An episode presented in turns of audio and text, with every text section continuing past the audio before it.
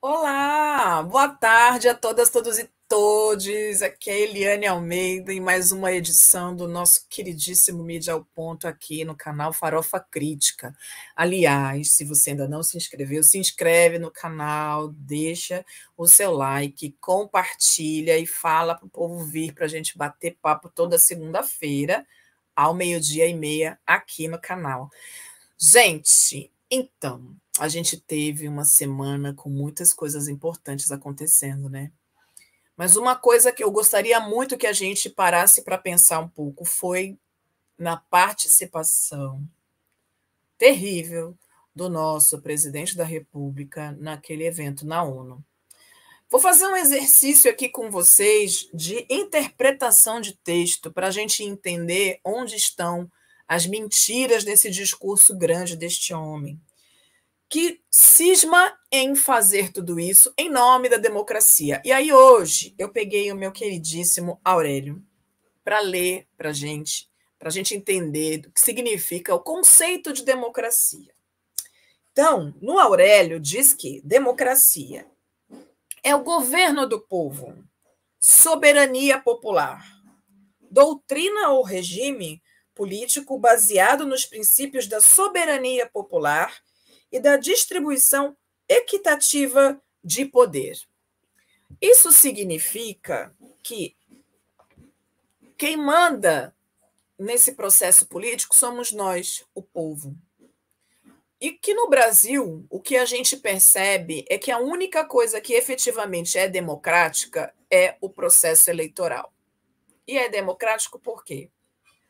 Porque a gente vai até lá e escolhe dentre as nossas opções, quem a gente quer que nos presida. E uma coisa que para mim fica muito um, nítida é que a presidência do Brasil de hoje ela tem a cara da sociedade que detém o poder neste país. Então eu queria começar a ler, eu vou ler com você, vou ler para vocês as falas desse, do, do nosso presidente na ONU, porque com certeza muita gente não viu, só ouviu falar, e, né?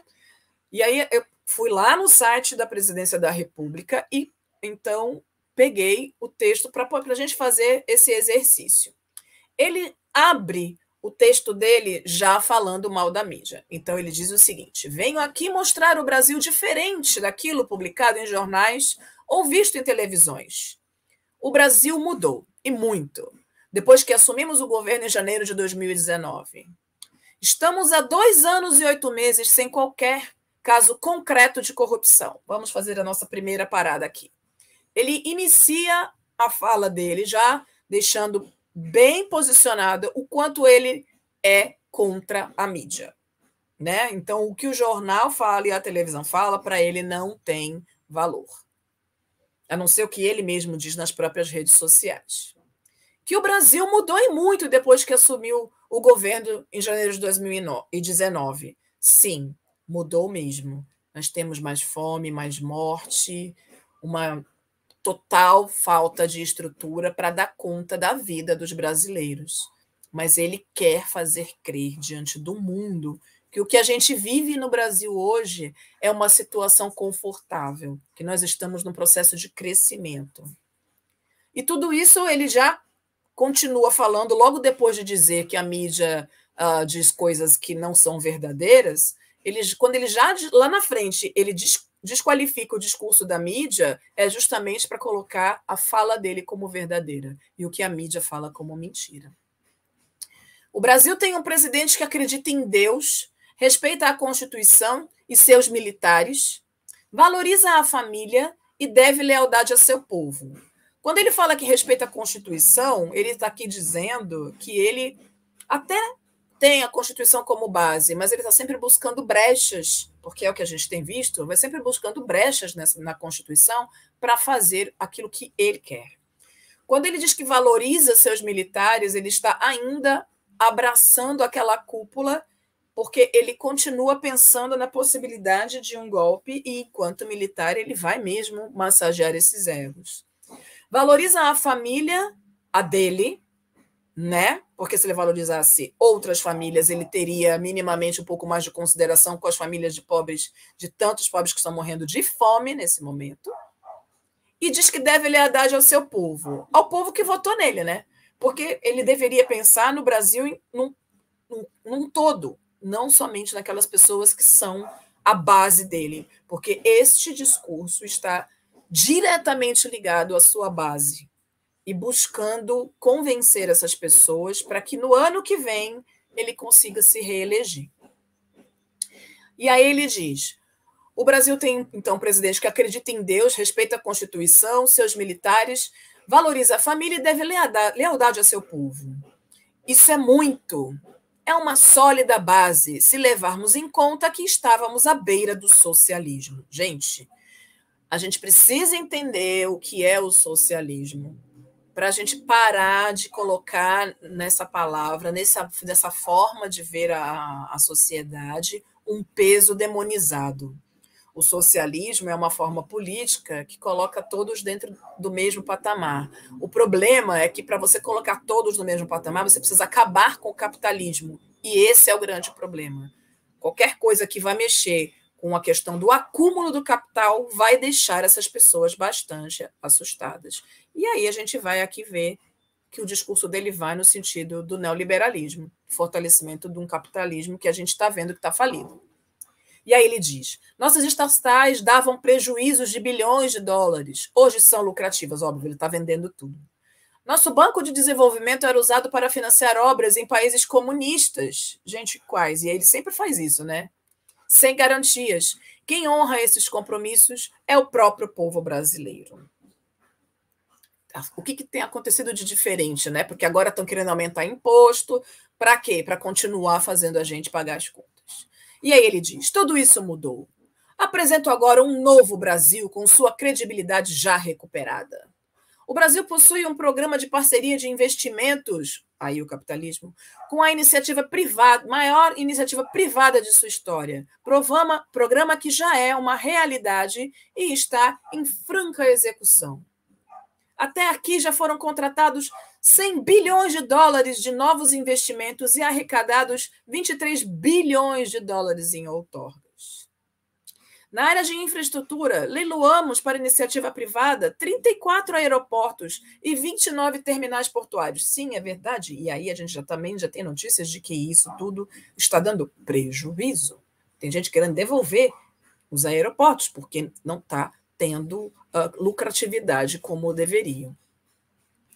Bom, e aí ele vai falando de grandes cifras. Então já são mais de 6 bilhões em contratos privados para novas ferrovias. Gente, olha só, aqui em Santos, onde eu moro, que a gente tem o maior porto da América Latina, eles uh, estão cobrindo cobrindo os, uh, os trilhos dos trens para ampliar a perimetral, para colocar, então, a carga e descarga de mercadoria em caminhões e não nas ferrovias.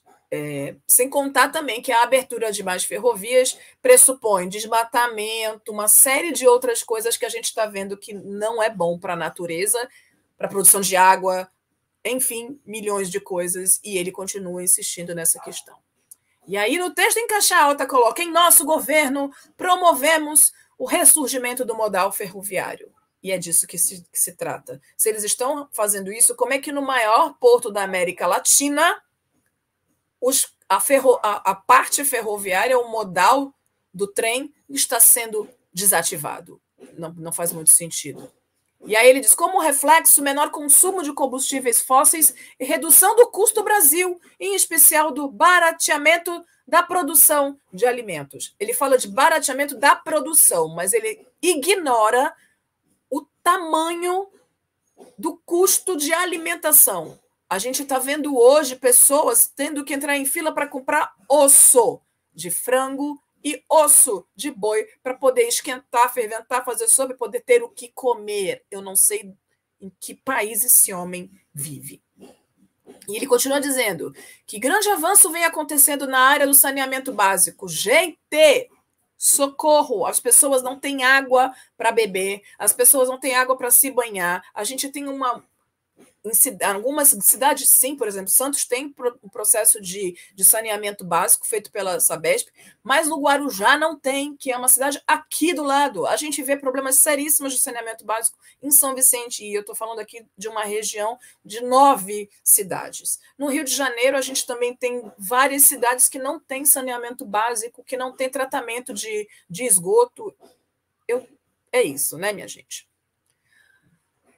E aí ele diz: temos tudo o que o investidor procura: um grande mercado consumidor, excelentes ativos, tradição de respeito a contratos e confiança do nosso, no nosso governo. Eu não sei nem o que dizer para vocês, porque o Brasil virou piada lá fora, e de onde ele tira essas informações realmente? Ele fala aqui que também anuncia que nos próximos dias vão realizar o leilão para a implementação da tecnologia de 5G no Brasil. A nossa agricultura é moderna e sustentável e fala da questão de baixo carbono, que alimenta mais de um bilhão de pessoas no mundo e utiliza apenas 8% do território nacional. Que o nosso código florestal deve servir de exemplo para os outros países. A gente teve um código florestal que foi derrubado, desrespeitado de todas as formas por um ex-ministro do Meio Ambiente que só fez passar a boiada, não é isso que eles falaram? A gente continua com grandes queimas no Brasil inteiro e a gente continua e eles vêm com um discurso para fora do Brasil dizendo que, que o nosso bioma amazônico, 84% da floresta está intacta. É. Que 66% da vegetação do Brasil é nativa. A mesma do descobrimento em 1500. Oi? Gente, de que Brasil esse homem fala? Porque se a gente for procurar, não precisa muitas coisas. Depois que ele entrou, a gente diminuiu muito no tamanho das nossas, das nossas florestas. A gente está vivendo um problema seríssimo agora de falta d'água. A gente teve tempestade de areia no interior de São Paulo. A gente está tendo uma série de outros problemas, crise energética porque não tem água, não chove, as queimadas. E ele diz que a gente tem que o nosso bioma está protegido, que, o nosso, que a nossa legislação protege o nosso bioma, de que bioma é esse que ele está falando? Deve ser um Brasil imaginário. Uh, bom, ele diz que na Amazônia teve uma redução de 32% do desmatamento no mês de agosto, esse agosto passado, quando comparado a agosto do ano anterior, mas ele não fala do ano inteiro, de, de todo o processo desde que ele entrou. Enfim. E aí ele continua, né? Que uh, que as pessoas podem, estão convidadas a, a visitar a Amazônia para terem certeza do que ele está falando, né? que o Brasil é um exemplo na geração de energia, com 83% vinda de fontes renováveis. Está faltando luz do Brasil! A gente está em crise, a nossa luz está para acabar, vai chegar o verão. E Deus sabe como é que vai ser, por conta dessas queimadas todas, como é que a gente vai saber, como é que vai garantir que se vai ter chuva.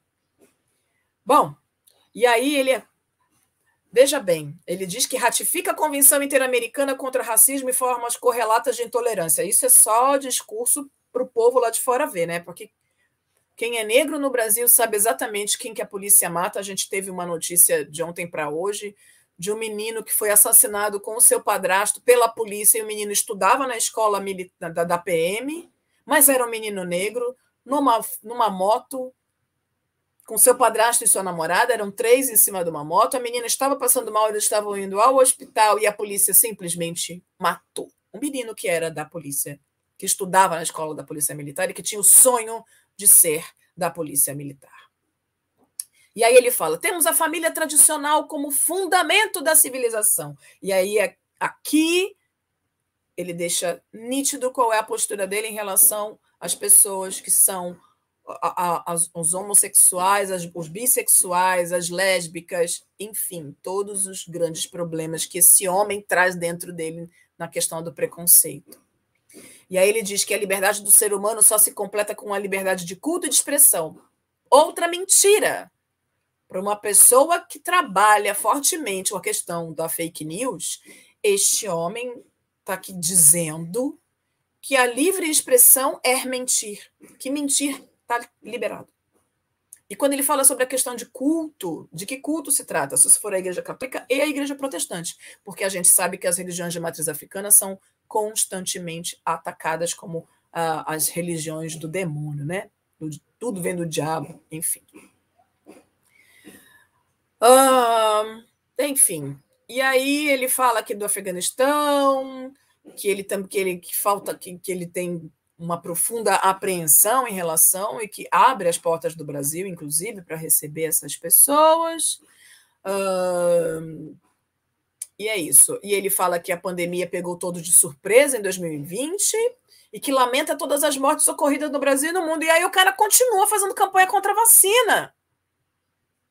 Que lamento é esse que ele faz, que é a única coisa que pode salvar vidas efetivamente, porque, ok, a vacina ainda precisa ser ajustada para que a gente seja 100% eh, bloqueado de ficar doente, mas a gente ainda fica doente, mas não morre.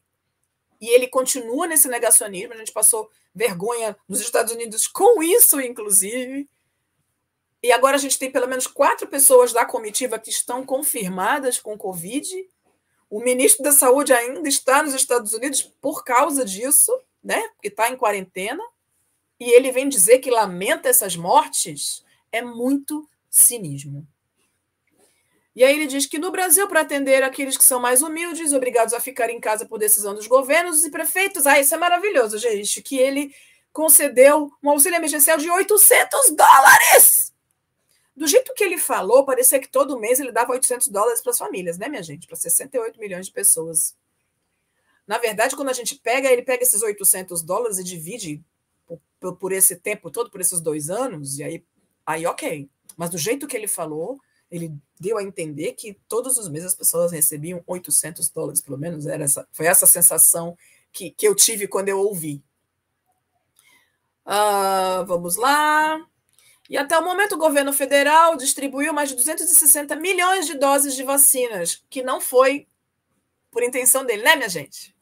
Vamos lá, vamos ver que ele está aqui num processo de criminalização, inclusive dos governadores que estão se organizando, desobedecendo regras, como, a, por exemplo, de não vacinar os adolescentes, justamente porque este cara que diz que lamenta as mortes e que está cuidando da gente, fica aí fazendo cortesia com o chapéu alheio.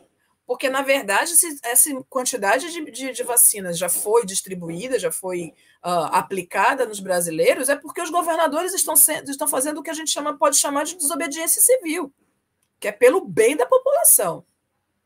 E aí ele diz que apoia a vacinação, contudo, apo... tá aqui lindo, apoiamos a vacinação. Contudo, o nosso governo tem se posicionado contrário ao passaporte sanitário ou a qualquer obrigação relacionada à vacina. Ou seja, ele está ainda dizendo para o público dele que você só toma vacina se você quiser, tá? A gente tem vacina para te dar. Eu acho que até que é legal você tomar vacina. Eu não tomei porque, né? E cá entre nós, abrindo parênteses, será que não tomou mesmo? Porque todo mundo fica doente, menos ele? Enfim, né? Ele não pode contar para os amigos dele que ele tomou vacina, senão vai ficar feio. Voltar atrás a mais uma coisa. Mas, enfim, não é mesmo? Então, ele diz que apoia, mas que ele não vai obrigar ninguém a tomar vacina. Gente, desde sempre vacina é uma coisa obrigatória. A gente já nasce tomando vacina, praticamente. As nossas mães, quando vão ter neném, tomam vacina. Eu tomei vacina, a gente toma vacina antitetânica para poder fazer um parto cesárea ou para qualquer outra cirurgia. Então, assim, né? E aí, aí o pior de tudo nesse processo é ele fazer ainda um reforço do tratamento precoce. E aí ele diz: Desde o início da pandemia, apoiamos a autonomia do médico na busca do tratamento precoce, seguindo recomendação do nosso Conselho Federal de Medicina. Eu mesmo fui um desses que fez o tratamento inicial. Respeitamos a relação médico-paciente na decisão da medicação a ser utilizada e no seu uso off-label, ou seja, fora do, do, do seu processo. É, então, deixando aberto para as pessoas que, se elas quiserem também utilizar essa, essa medicação, que tudo bem. O grande problema que a gente vê é que, por exemplo, a gente está vendo agora essa questão da Prevent Senior, que fez do seu hospital um grande laboratório de testes e que mais de 600 idosos morreram de Covid por causa desse tipo de coisa. Gente, aplicação, aplicação de ozônio retal. Vocês têm noção do que é processo de tortura com esses idosos? Tortura. Sem o conhecimento da família. Isso é criminoso. E aí ele diz: não entendemos por que muitos países, juntamente com grande parte da mídia, se colocaram contra o tratamento inicial. A história e a ciência serão, saberão responsabilizar a todos. No último dia. Ai, é outra mentira deslavada. No último 7 de setembro, data de nossa independência, milhões de brasileiros, de forma pacífica e patriótica, foram às ruas na maior manifestação de nossa história mostrar que não abrem mão da democracia, das liberdades individuais e de apoio ao nosso governo. Mentira! As manifestações aconteceram e as maiores manifestações aconteceram contra o governo Bolsonaro. Contra ele. As pessoas todas não estavam na rua a favor dele. Havia sim muita gente a favor dele, mas havia muito mais em torno do globo terrestre contra ele. Bom, como demonstrado, diz ele, o Brasil vive novos tempos. Na economia, temos um dos melhores desempenhos entre os emergentes. Socorro. Meu governo recuperou a credibilidade externa e hoje se apresenta como um dos melhores destinos para investimentos. Está desesperado, né, minha gente? Porque estamos quebrados por causa da incompetência dele. E aí ele diz: é aqui nesta Assembleia Geral que vislumbramos um mundo de mais liberdade, democracia, democracia de novo, né? Prosperidade e paz. E aí ele termina o discurso dele no sentido de fazer com que as pessoas acreditem que, de fato, ele está uh, falando a verdade e que ele está fazendo um trabalho bom. E eu quase morri do coração, porque aquilo é o quê? Um discurso internacional para pessoas do mundo inteiro. E viramos piada. Vamos ver agora o que a nossa mídia hegemônica falou sobre esse discurso do Bolsonaro. Pode colocar a primeira, por favor, Gui? Pois é. Aí, a Folha do dia 22, dia seguinte, né? Diz que Tumulto, falácias e descrédito marcam ida de Bolsonaro à ONU. E aí a gente paga paga um King Kong, né, gente? Paga não sei nem descrever qual foi o tamanho da vergonha que eu consegui, que eu senti de ter um presidente daquele falando na ONU. Quando a gente lembra, e depois a gente recebeu recebi dos meus grupos na rede social, quando o Gilberto Gil foi à ONU e fez uma performance incrível onde o Kofi Annan tocou atabaque junto com, com o Gilberto Gil numa, numa atividade oficial da ONU. Aquele era o nosso Brasil, um outro Brasil. Aquele era outro Brasil. Vamos ver o que, o Estadão falou, Gui? Pois é, o Bolsonaro exalta na ONU remédio ineficaz e o Queiroga pega a Covid. Olha, aí a gente tem que rir, né, minha gente? Porque os caras fizeram todas as coisas do mundo. Mas é isso, a gente só passou vergonha na ONU. Porque ele desqualificar o, o discurso da mídia não significa que as mídias outside, que as mídias estrangeiras, vão acreditar no tanto de coisa absurda que ele disse. Porque as pessoas conhecem outras pessoas que vivem aqui. Os jornais têm acesso às informações do que acontecem aqui. E ele virou piada. Isso é muito triste. E o Globo, o que, que o Globo disse? Que o presidente do Brasil distorceu os fatos sobre Covid, sobre a economia e sobre a Amazônia. É disso que, que se trata. Não enganou ninguém. Ninguém. A gente só virou a grande piada. E aí, aqui no, no, ainda no Globo, está aqui falando o Brasil real. Queiroga testa positivo em Nova York e é impedido de voltar para o Brasil. É isso. Né?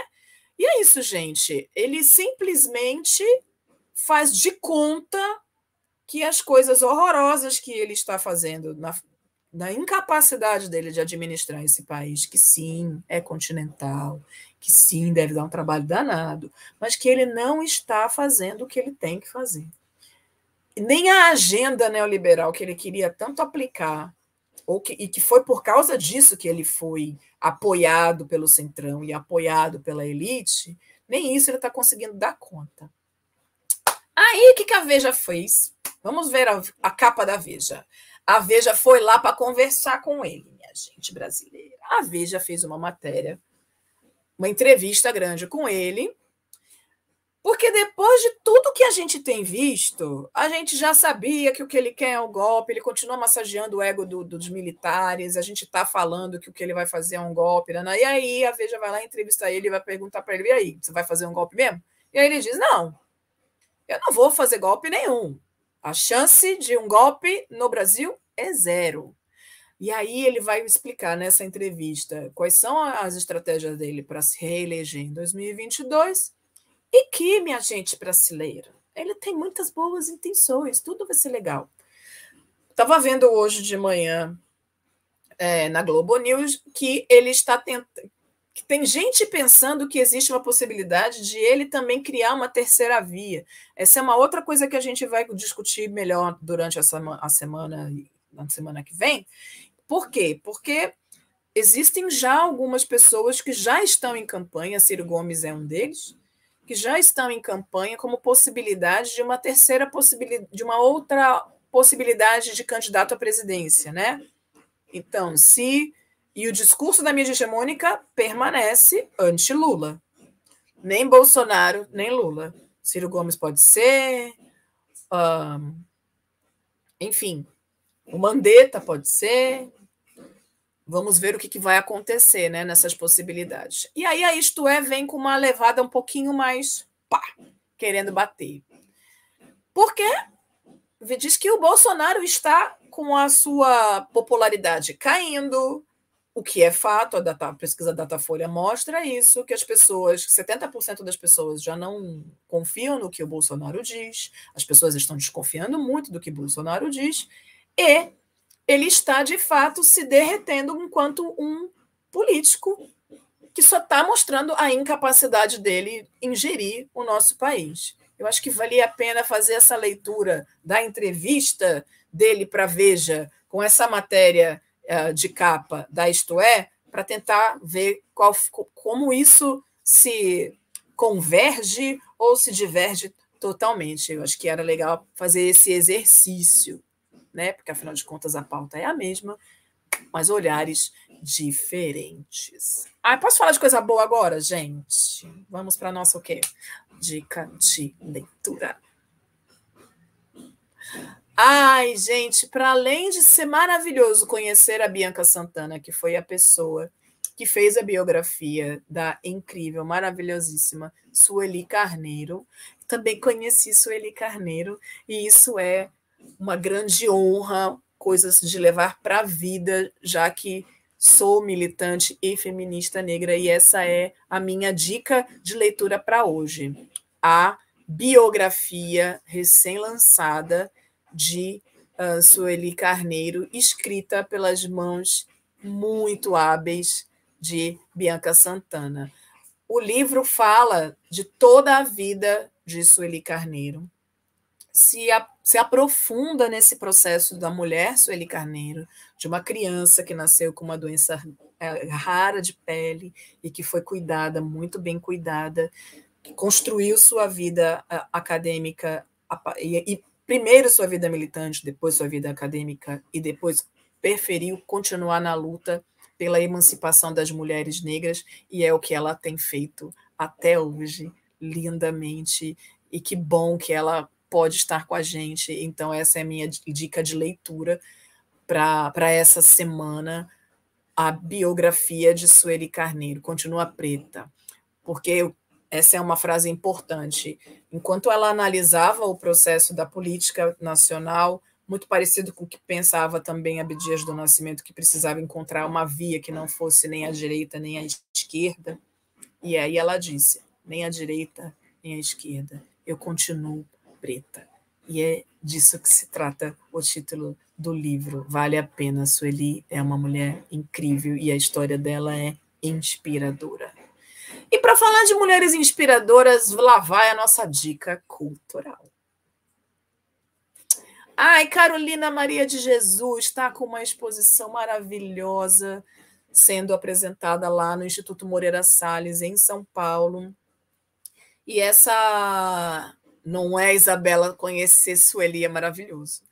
Mas aí a gente está falando agora também de outra mulher incrível, que é Carolina Maria de Jesus, que a gente pode pensar hoje como uma das nossas grandes escritoras, uma pessoa que fez li esses dias que, que, é, que interpretam a, a, escrita de Carolina como uma leitura sociológica das pessoas que vivem em favela e que assim o processo de construção da escrita dela é, apesar dos erros de, de gramática tem uma tra trazem em si uma verdade tão profunda que é disso que se trata e Carolina Maria de Jesus acabou se tornando uma multiartista e ela não fez só o livro, né? E não foi um livro só, ela tem vários livros que estão sendo agora publicados agora, então super vale a pena. Então a exposição Carolina Maria de Jesus se chama Carolina Maria de Jesus, um Brasil para os brasileiros. Ela é dedicada à trajetória dessa mulher incrível. Com a publicação do Quarto de Despejo, ela ficou conhecida no mundo. E essa exposição, ela teve como objetivo apresentar a sua produção inteira. Então, se você quer saber um pouco mais sobre a vida de Carolina Maria de Jesus, vá. Vá ao Instituto Moreira Salles. A curadoria dessa atividade foi feita por Hélio Menezes e Raquel Barreto. Ai, gente, sigam o Hélio nas redes sociais. Leiam o que esse homem escreve. Ele está colocando, tá, tá colocando luz sobre tantos artistas maravilhosos que a gente desconhecia do século XIX é importantíssimo perceber a produção deste menino e a importância do que ele traz. Então, se foi feita a curadoria de Hélio e de Raquel, vão. A, um, a exposição acontece até o dia 30 de janeiro de 2022. Tá? A entrada é gratuita. O Instituto Moreira Salles fica em São Paulo, uh, na Avenida Paulista, número 2424, e é de terça a sexta, do meio-dia às 19, sábados, domingos e feriados, das 10 às 19, e, a, e você só consegue entrar até às 18 horas. Então, minha gente, pense numa programação que é tudo de bom na vida da pessoa. É isso. E agora eu quero que vocês vejam quem vai ser entrevistado na próxima quinta-feira, meio-dia e meia, pelo professor Denis de Oliveira. A capacidade que o Paulo Freire teve de contribuir com a democratização do Brasil, a partir de um momento, nós estávamos falando do, do, do Freire ali antes do exílio, é, que ele viveu aqui no Brasil, nós estamos falando de uma figura que viveu um período onde o voto não era universal onde o analfabetismo era uma, um instrumento de dominação política das elites. Então, nós temos uma contribuição muito grande do Freire a romper no território, no momento histórico dele, todo um processo de dominação política e a construção desse processo de envolvimento, de construção da, da, da, figura que são as pessoas, a partir do seu conhecimento, a partir do seu território. Quem sabe que essa transformação do conhecimento ela capacita as pessoas para transformar o mundo. E o Paulo Freire sempre contribuiu muito com essa percepção. É isso, Eduardo Brasileiro, que vem falar de Paulo Freire para a gente, ainda dentro dos, das comemorações de 100 anos dele, né? Então, Eduardo Brasileiro é membro da Articulação Brasileira pela Economia de Francisco e Clara, mestrando em Sociologia da PUC Minas, consultor do Instituto Cultiva, educador na Zona Leste de São Paulo, gente, a pessoa é um monte de coisa, sociólogo na uh, faculdade, na FESP, SP, e pesquisador em outras economias. E a gente está, então, fazendo mais uma homenagem ao nosso querido Paulo Freire. Gente, esse foi o nosso programa de segunda, esse nosso 27 de setembro de 2021. E eu quero que vocês tenham uma semana linda, maravilhosa. Ah, eu posso dizer para ele, Letícia Nascimento, ok. É isso, porque a gente precisa muito continuar conversando sobre isso. Obrigada, Isabela, pela dica. Gente, uma linda segunda, uma linda semana. Porque semana que vem a gente vai ter um monte de conversa, né? Porque tem a tal da CPI da Covid que vai falar muitas coisas essa semana. Essa Prevent Senior querendo enlouquecer a gente também com esse horror de, de, de processo. E esse nosso presidente que adora ficar dando pauta para nós, né? Beijo lindo, uma linda semana. Essa capacidade que o Paulo Freire teve de